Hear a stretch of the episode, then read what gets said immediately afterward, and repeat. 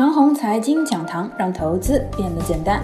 各位亲爱的听众朋友们，下午好，欢迎收听今天的收评。短期进入负面因素尾声，中长期看这两大因素。今日市场为什么这么的低迷呢？一、周末的外围市场消息面并不给力；二、创业板业绩预告的集中期。三，在前两者的基础之上，市场存在了融资力度略微加大的预期。本来呀，五个新股觉得也没有什么，可是呢，权威人士的一番描述有点描黑了的感觉，等于啊承认了资本市场支持实体经济的融资力度会略有加大。前两点呢是最近市场最关心的因素，一则国际卫生事件，二则业绩报的问题。个人认为呢，这两个问题应该已经接近尾声了。国际卫生事件对出口和产业链的影响应该还会继续，但是呢，对我们股市的影响表现效应大幅提减。毕竟啊，欧美股市呢自身也不太跌了。一季度业绩预告的问题，随着创业板的一季度预告都披露完毕，我想整个市场的业绩轮廓便基本明朗。股价反映业绩预期都有一个经典模式，如果是业绩增长预期。股价会提前一到两个月大涨一波，而后呢，接近业绩披露前的一到两周的时间调整几天，然后等业绩正式见光的时候再次上涨，或双头或突破前高，涨势呢便结束了。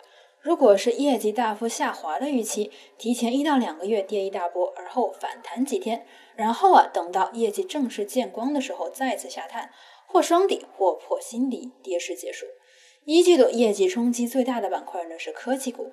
该区域啊，就走到了此类的经典模式。三月份跌了一大波，跌幅在百分之二十五到百分之三十五。而后啊，在四月一到九日呢，反弹了几天。从上周五开始，创业板迎来了业绩集中预告期，科技股再次下探，或双底或新低。之后呢，跌势便全面结束。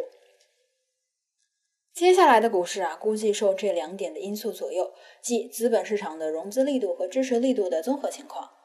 二零一七年的中期过后啊，融资力度加大，加快解决了当时的新股堰塞湖。但是呢，同时资本市场的支持力度呢也很大，从而啊，股市又走了九个月的上升行情。而后等堰塞湖基本解决了，股市从二零一八年一季度后支持力度大幅减小，一直到了二零一八年的十月之后，支持力度再次加大。那么回到现在，情况啊略有类似，一场卫生事件冲击之后。接下来，股市对实体经济的支持力度一定会大大的加大。具体加大到什么程度，我估计啊，管理者也会释放考虑二级市场的承受力度相对的调节。不过啊，中国的股市有个特点，融资力度加大伴随着支持力度加大，这是一定的。当今股市的机会就存在于双增大，很难存在支持力度加大而融资力度不变或者减小。如果是支持力度加大而融资力度不变，甚至于大幅减少，那么这个市场会垃圾股乱飞。最典型的啊，就是壳资源炒作。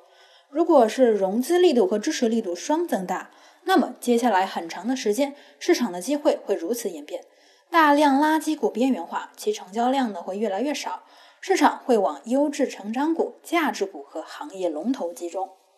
以上就是我们今天的全部内容，祝大家股票涨停。